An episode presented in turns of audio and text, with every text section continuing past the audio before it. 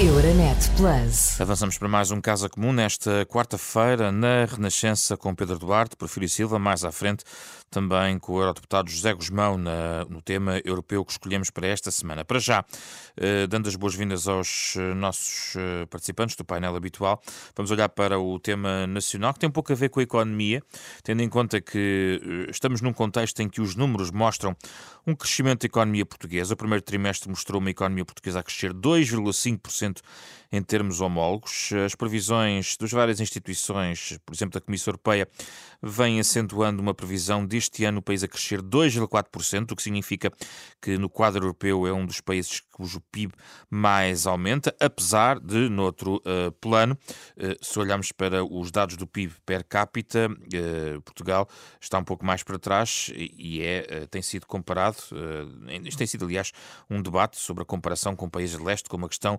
da Roménia. Quando olhamos para a forma como a banca ou o setor de energia vão tendo resultados, a recuperação económica parece estar em vigor, uma vez que os seis maiores bancos a operar em Portugal registaram lucros acima de 950 milhões de euros nos primeiros três meses uh, do ano.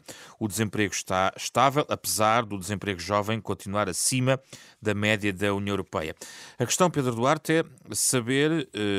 Por que razão ainda há quem se queixe, e são muitos, das dificuldades da sua vida, da sua rotina, dando a entender que uh, este tipo de resultados económicos não terão chegado ainda ao bolso dos portugueses. Mas será uma questão de tempo até chegar, Pedro Duarte? Boa tarde uh, a todos. Uh, eu diria que pode haver aqui dois problemas. Em primeiro lugar, os números de facto são positivos e isso deve-nos satisfazer a todos. Acho que há um conjunto de circunstâncias eh, externas que eh, acabam por favorecer um país como Portugal. Uh, e essas as variáveis são, são muitas, que não vale a pena estar a escapulizá-las agora, mas há de facto muitos fatores externos que, que, estão a contribuir para, para, para o sucesso da economia portuguesa. O exemplo mais claro é, é por exemplo, o turismo, o, o, o boom, digamos assim, turístico em termos mais globais que estamos a assistir têm beneficiado muito Portugal, por mérito com certeza dos nossos agentes, das nossas empresas, dos nossos profissionais, eh, mas tem muito a ver com a conjuntura externa. Por outro lado, também, do ponto de vista comparativo com o resto da Europa, nós percebemos que eh, seremos eventualmente o país da União Europeia cujo impacto da, da guerra se calhar menos se sente designadamente quando nos comparamos com outros países que são, se quisermos, mais comparáveis, se me permitem a, repetição, uh, nomeadamente a leste da Europa, uh, nós estamos numa circunstância de facto muito diferente. E isso tem feito com que atraíssemos não só mais turistas do que se calhar uh, seria normal, mas também outro tipo de investimentos, e isso é, do ponto de vista estritamente doméstico, digamos assim, é, é muito positivo para, para, para Portugal, e isso acaba por se refletir nestes números agregados que temos, que temos visto. É evidente que são números agregados e, portanto, por vezes, o facto de nós termos uma, uma eh, a, riqueza, digamos assim, nacional estar a, a, aumentar não significa necessariamente que ela seja bem distribuída, que seja distribuída de forma justa e que tenha impacto na vida de todos os portugueses de uma forma proporcional, vamos pôr as coisas assim, para simplificar. E eu acho que isso que talvez esteja a faltar nesta fase, porque de facto estamos a viver uh, choques uh, um, um, pouco, eu não, não, diria estranhos, que eles não serão estranhos, mas, mas muitos ao mesmo tempo, de muita natureza, que tem a ver com a inflação, tem a ver com o, o, o, o que lhe sucedeu, no fundo, que é o aumento das taxas de juro, e que impacta de facto muitas famílias portuguesas que não estão a ver refletida no seu dia a dia estes números que para já são de facto números de Excel ainda, mas que esperemos que mais tarde ou mais cedo possam refletir-se também na vida das pessoas. É? Porfírio Silva, estes números inevitavelmente vão parar ao bolso dos portugueses ainda este ano, na sua perspectiva? Uh, olá, boa tarde ao Zé Pedro e ao Pedro Eduardo também e a quem nos ouve. Bom, eu uh, acho que há um aspecto daquilo que o Pedro Duarte disse que eu gostaria de sublinhar, concordando e até reforçando, e é que de facto é preciso que haja uma distribuição mais justa dos resultados da economia. Parece mais ou menos evidente que há resultados em termos de crescimento, em termos de investimento direto estrangeiro, em termos de exportações, em termos de emprego, em termos de desemprego. Uh, mesmo os salários declarados à Segurança Social estão a aumentar mais do que a inflação, as pensões estão a aumentar mais do que a inflação, as prestações sociais também. Uh, isso reflete-se nos indicadores de confiança dos consumidores que estão a evoluir positivamente, mas é verdade que eh, nós vivemos numa economia de mercado. Eu não sou favorável a, intervenções administrativas uh, sobre o facto de haver empresas que têm lucros. É bom que as empresas que existem tenham lucros, sejam do setor bancário, sejam do setor energético, seja de outros setores.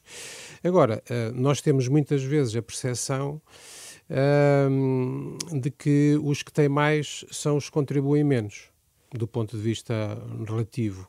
Uh, isso acaba por ser mau para toda a gente, porque cria uh, nas pessoas que têm mais dificuldades uma percepção de que são sempre eles a pagar as dificuldades, são sempre os primeiros a ser atingidos uh, quando as coisas correm mal, são os primeiros a desafogar o cinto quando as coisas se recompõem. Mas há uma percepção errada, prefiro Silva. Um, Se os números dizem isto? Eu penso que temos feito algum esforço em, em, em termos uh, fiscais de corrigir alguma coisa, designadamente nos, nos, chamados lucros excessivos, com as situações uh, anómalas que temos visto nos últimos tempos, mas é um debate que se faz na sociedade portuguesa. Eu estou do lado desse debate em que se defende maior progressividade nos impostos e em que, em vez de estarmos sempre a dizer que é preciso descer, descer, descer, descer só porque sim, termos um debate mais sobre a própria estrutura uh, da imposição. Isso, acho que isso é importante. De qualquer maneira, nós não podemos pensar que as pessoas possam estar muito satisfeitas num, num ambiente que de facto é de incerteza, porque nós podemos até não estar tão mal como, como outros, mas temos incerteza, não sabemos qual vai ser o dia da manhã. E é um tópico que já voltaremos na segunda parte, okay. nos resultados do Eurobarómetro, mas aqui, uh, só uma nota, prefiro Silva, é quando está a falar na necessidade também olharmos para a questão dos impostos, poderíamos eventualmente, com esta folga que os resultados dão, ter algum tipo de mudança já visível em, no grande documento orçamental uh, a partir, olhando já para 2024? Não será o momento de fazer chegar estas mudanças também já ao orçamento? A, a sua pergunta pode induzir a ideia de que isso não aconteceu antes. Nós temos vindo realmente sobre... olhar para a frente. Temos, sim, mas eh, nós temos vindo sobre os impostos sobre o rendimento a fazer uma redução seletiva naqueles, naqueles que mais precisam dessa, dessa modificação e o Governo já disse que neste Orçamento de Estado vai acelerar essa, digamos, eh, diminuição de rendimentos sobre, eh, sobre o de, de, impostos sobre rendimentos do trabalho. Acho que isso é, acho que isso é importante, eh, porque na realidade a percepção social uh, de que aqueles que, que vivem do seu trabalho, uh, que não têm outro tipo de rendimentos, uh, é a percepção de que são sempre os que estão mais aflitos. Quer dizer, são sempre. não quer dizer que isso seja completamente verdade em todos os casos, mas essa percepção social que se traduz no facto de que há muita gente, muitas famílias que não vivem de forma, de forma fácil e que têm, que têm dificuldades, é evidente que isso é uma questão que tem ser trabalhada. Pedro Duarte, sem prejuízo de querer aqui fazer alguma nota adicional sobre este tema, também gostava de ouvir sobre outro dos assuntos que tem sido mais debatido nos últimos dias, que foi a alteração dos certificados de aforro, a substituição da taxa, eh, agora eh, uma taxa de 2,5%, substituindo a série que tinha taxa de muita procura, de 3,5%, e um debate sobre o que está na base desta decisão, inclusivamente sobre o papel da banca. Rapidamente, qual é a sua perspectiva sobre este tema? Tenho, tenho muita dificuldade em compreender a decisão do governo. Uh, e digo isto não estritamente do ponto de vista financeiro, e portanto, se, atuar, se tivermos uma atitude financista, vamos pôr as coisas assim, eh, ela é inteligível, é? no sentido que se percebe que, do ponto de vista do, vamos simplificar, do lucro do Estado, Uh, isto é um bom negócio. É? De facto, o Estado estava a pagar uma determinada taxa de juro uh, pelos certificados e resolveu baixar essa taxa de juro de forma unilateral uh, a partir de hoje. É? E, portanto, contrai empréstimos agora a uma taxa de juro mais favorável. E, portanto, desse ponto de vista estritamente financeiro para o Estado, parece que não há grandes dúvidas, hein, do ponto de vista matemático, que, que isso é um bom negócio para o Estado.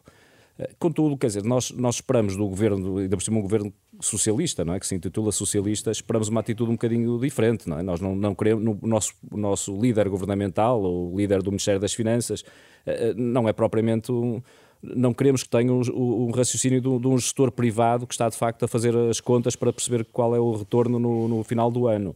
Uh, uh, para isso, quer dizer, escolhíamos outra pessoa, ou, ou até hoje em dia até, até escolhíamos um bot de inteligência artificial que rapidamente faz essa matemática e estas contas. Não é?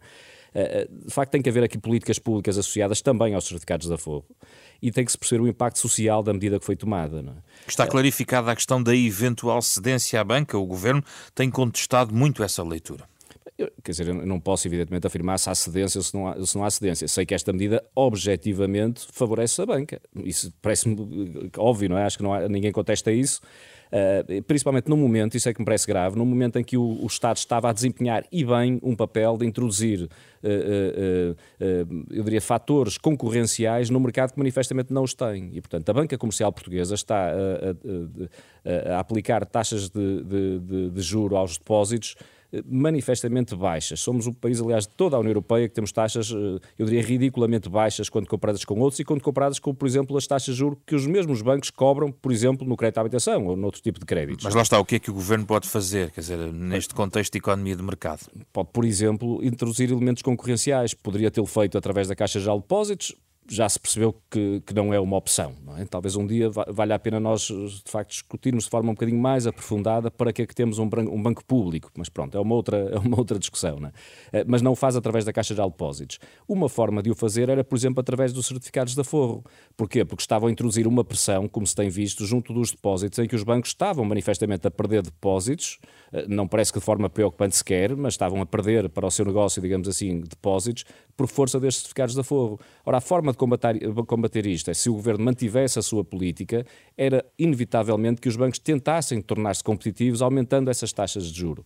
Ora, o governo cedeu à primeira, à, à, à primeira queixa, diria, é? ou à primeira curva, acabou por ceder e, portanto, voltamos outra vez a ser os portugueses a sofrer um pouco a consequência desta, desta medida. E, portanto, eu repito, eu não, eu não, discuto, não discuto a questão uh, financista, parece-me óbvio, mas eu acho que há um impacto social associado a, a, aos certificados da Forro, nomeadamente incentivo à poupança, que justifica que haja uma política pública associada. Até porque esta é dívida pública, e só mais esta nota de José Pedro, desculpe, mas é, esta é dívida pública doméstica. E, portanto, eu prefiro, mesmo que seja com um pouco mais de custo, que o, o, Estado esteja a remunerar os seus empréstimos junto dos portugueses, injetando dinheiro nas, na, na, economia uh, e remunerando os portugueses que poupam, do que propriamente estar a gastar uh, esse, esse, esse, serviço da dívida, esses juros, com entidades estrangeiras, sejam eles fundos, sejam bancos internacionais ou o Banco Central Europeu. Prefiro Silva, a sua análise sobre este tema, o Pedro Duarte já levantou aqui vários fatores de análise em relação a esta decisão do Governo que não tem sido muito compreendida.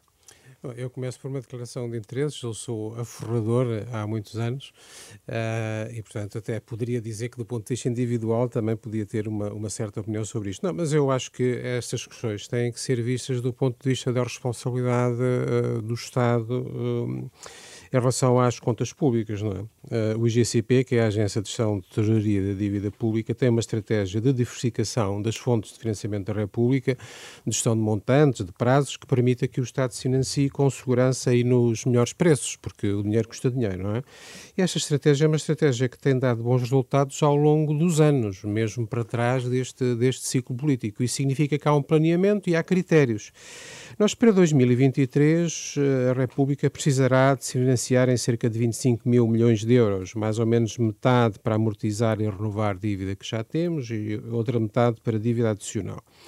Neste contexto, o planeamento para este ano, dentro da, da, necessidade de diversificar as fontes de financiamento, o que estava planeado pelo IGCP era cerca de 3,5 mil milhões de euros em certificados de aforro.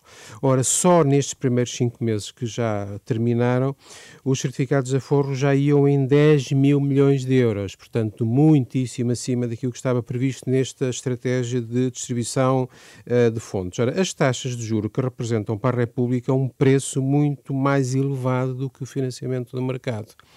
Uh, não me parece que se possa defender, do ponto de vista das contas públicas, que seja razoável pedir a todos os contribuintes, uh, que são aqueles que pagam o, o preço que o dinheiro custa ao Estado, uma vez que nós temos que encontrar dinheiro, uh, que financie os aforradores são bastantes, são cerca de 600 mil. Mas não faz sentido essa dívida ficar nos portugueses?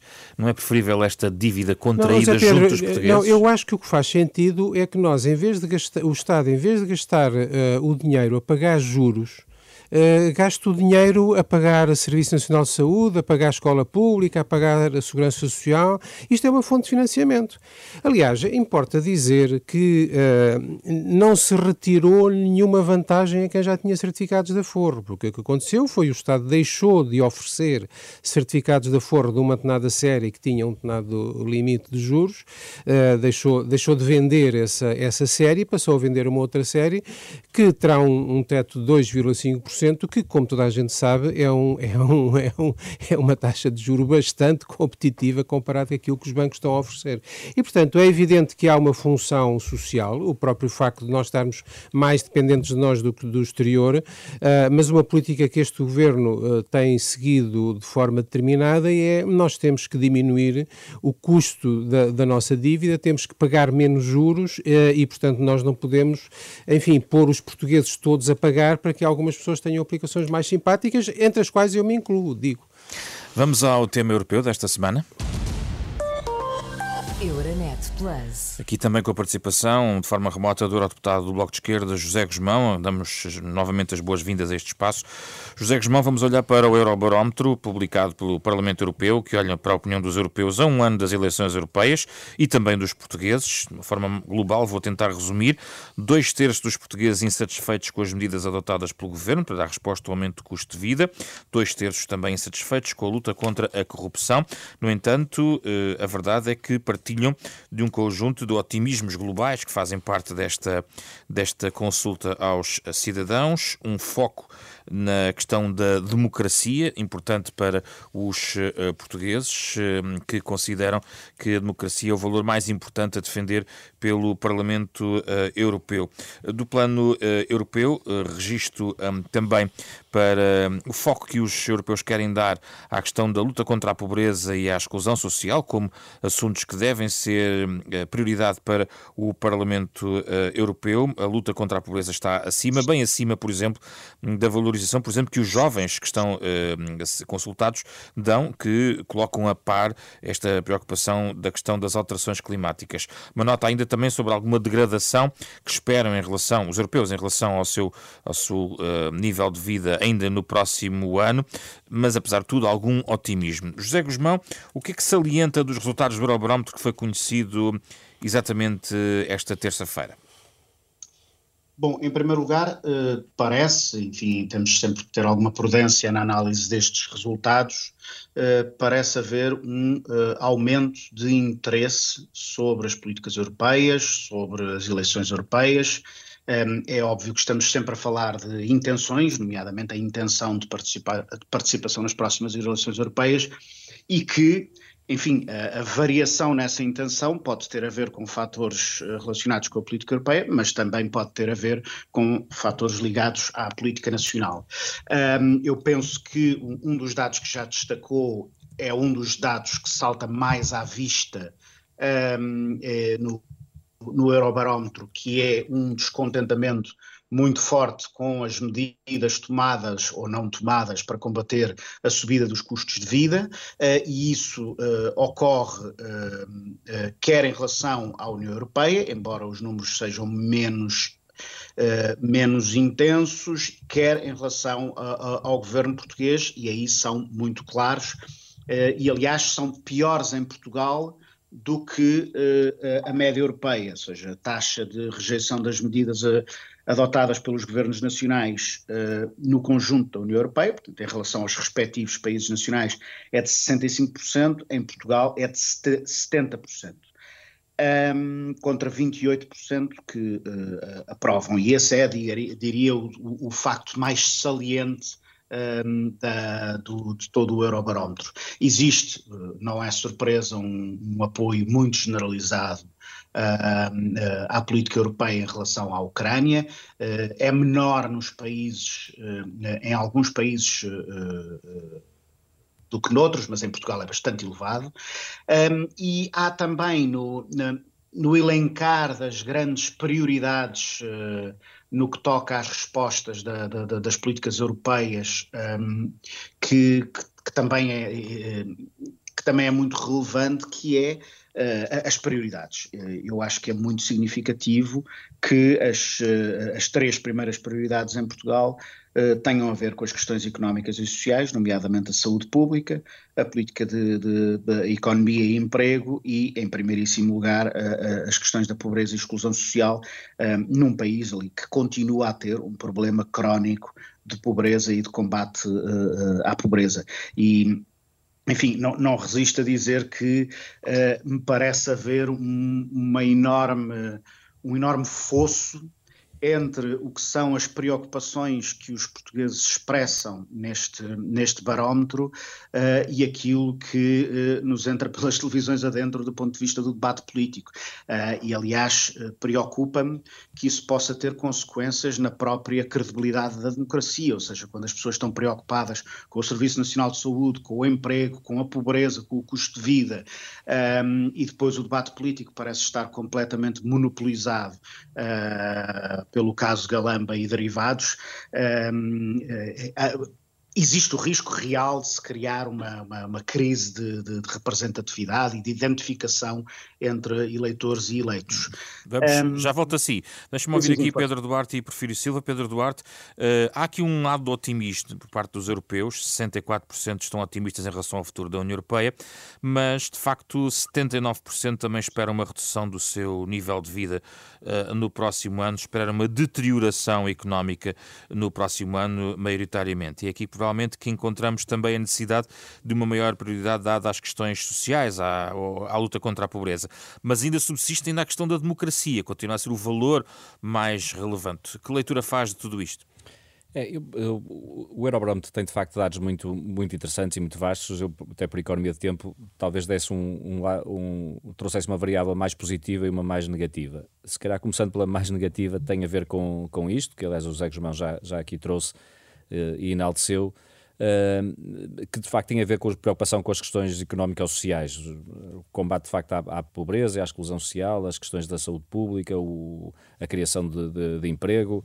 Uh, que de facto é uma preocupação que está na primeira linha dos europeus e está ainda mais na primeira linha dos portugueses. Portanto, nós distinguimos por de facto haver esta, esta preocupação. E isto é, é, sinal de facto de haver uma grande incerteza uma, diria até uma insegurança das pessoas face ao, ao futuro próximo. O lado positivo, eu diria que é, é quase um bálsamo nestes tempos de tantas ambiguidades e tanta incerteza geopolítica, é de facto percebermos que continua a haver uma, uma crença muito forte na, nos valores democráticos na, na, na Europa. Uh, nós, quer dizer, não vale a pena escondermos a, a, realidade. Há de facto hoje em dia ameaças à democracia como uh, não sentíamos há algumas décadas, eu diria, largas. Uh, que vem de, de, novos fenómenos muito populistas e que, por serem populistas, por vezes são atrativos de, de massas uh, comunitárias e que em muitos países europeus nós temos visto que têm assumido uma preponderância e uma influência que é profundamente nefasta para, para a nossa vida em comum. E, portanto, percebermos que neste barómetro, que apesar de tudo, a democracia mostra uma enorme resiliência e eu acho que é um ponto, uh, pelo menos para mim, acho que, que, foi, que é muito satisfatório poder ler esta, estas conclusões deste, deste inquérito. Porfírio Silva. Eu, para já, cumprimentar o José Guzmão, que só entrou nesta fase do programa. eu tenho que confessar que não, que não consegui de ontem para hoje ler uma grande parte do, do material, que é bastante, e, normalmente eu, quando olho para estudos de opinião, o que me interessa mais são os cruzamentos, perceber uh, que fatores é que influenciam que fatores. E eu vejo que, por exemplo, Uh, há agora, comparado com há seis meses, no último Eurobarómetro, uma diminuição do número de pessimistas quanto às expectativas de evolução da sua vida social e económica, mas vê-se claramente, e lá está um, um dos cruzamentos que consegui analisar, que são as pessoas que reconhecem que têm mais frequentemente dificuldades em pagar as suas contas, que são mais pessimistas. E nós temos, mais do que pensar em grandes números, às vezes é pensar neste tipo de, de realidades. É se nós estamos realmente a olhar para os sítios onde temos que olhar em termos termos de prioridades com, com, as, pessoas, com as pessoas concretas. Também em termos de cruzamento, outra questão interessante, uh, o, o Zé já falou do, do apoio, digamos assim, bastante alto à, à política da União Europeia relativamente à Ucrânia, mas há uma coisa muito engraçada, é que esse apoio é relativamente pouco influenciado pela posição política na escala esquerda-direita. Uh, é verdade que, como é muito grande, uh, a diferenciação também acaba por ser mais difícil, mas é quase, é quase, é quase irrelevante o posicionamento na escala esquerda-direita, o apoio à Ucrânia, talvez porque é tão massivo que acaba por não ter aí uma grande, uma grande distinção. Mas acho que vale a pena, hum, porque isto também tem a ver com a comparação entre os diferentes eurobarómetros em determinados momentos. Portugal, os portugueses continuam a ser dos mais otimistas, dos mais confiantes do que a média europeia quanto à democracia, quanto ao papel da União Europeia, quanto às instituições europeias, digamos, quanto ao Parlamento Europeu, embora claramente estão numa fase mais, mais crítica e mais desconfiada do que, do que é costume, tanto os portugueses uh, como os outros. Uh, e, de facto, há aqui um conjunto de valores e medidas que os portugueses dizem que, o, que são importantes ao nível europeu e que é interessante. Quanto aos valores que o Parlamento Europeu deve defender. A coesão regional, solidariedade entre Estados-membros e solidariedade entre regiões, a luta contra a discriminação e a proteção das minorias e a solidariedade da União Europeia com os países mais pobres. A nível dos valores, medidas que o Parlamento Europeu devia tomar, e acho que isto também nos deve fazer uma nos deve levar para uma reflexão acerca de se a União Europeia também anda a trabalhar exatamente nos sítios onde devia trabalhar, porque aquelas questões que os meus colegas de painel mencionaram, a luta contra a exclusão social, a saúde pública, a criação de emprego e também a autonomia da União Europeia em termos industriais e energéticos, são medidas que os respondentes dizem que o Parlamento Europeu devia tomar. Ora, são medidas onde muitas vezes as, instâncias europeias têm relativamente pouca, pouca intervenção. Competência até. Pois, e portanto isso também nos deve merecer uma reflexão. Será que uh, as instâncias europeias têm os poderes, as competências e a vontade política para hum. agir naquelas áreas que realmente interessam às pessoas? O que me leva à questão final para José Guzmão é o que fazer na perspectiva já das eleições europeias, tendo em conta esta realidade, esta auscultação dos europeus em relação ao estado da, da, da Europa. Eles estão relativamente interessados nas eleições europeias, dizem aqui, mas uh, deixam estes recados. Para si, como parlamentar europeu, uh, o, que, o que é que retira olhando para as eleições do próximo ano? Bom, é, esta, esta última questão, eh, antes de mais, uh, boa tarde ao, ao Porfírio Silva e ao Pedro Duarte. O, a questão que o Porfírio Silva levanta é uma questão uh, antiga e qualquer, com a qual qualquer eurodeputado convive cotidianamente, não é? E, apesar de tudo, sinto que é difícil esperar das pessoas que tenham conhecimento uh, da, da, da, das partilhas de competências entre instituições europeias e instituições nacionais.